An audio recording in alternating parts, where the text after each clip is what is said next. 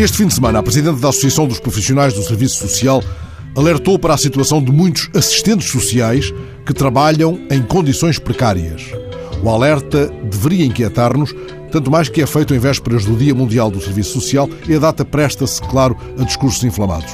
Joaquina Madeira chama a nossa atenção para a importância de um trabalho exigente e desgastante que está na primeira linha da ajuda aos excluídos, aos maltratados.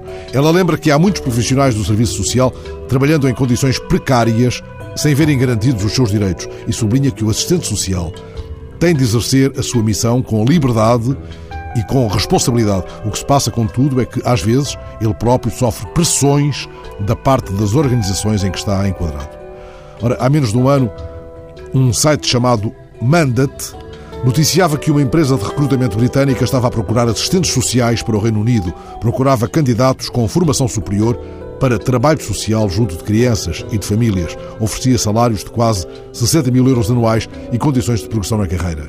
Uns meses antes disso, já a Presidente da Associação de Profissionais do Serviço Social alertava para o facto de Portugal não ter assistentes sociais suficientes para lidar com os novos problemas sociais.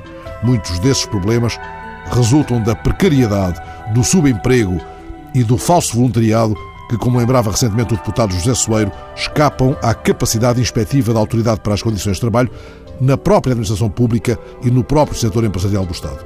E ao menos aqui convinha que a precariedade não fosse lida como uma espécie de mal menor em comparação com o mais extremo desamparo.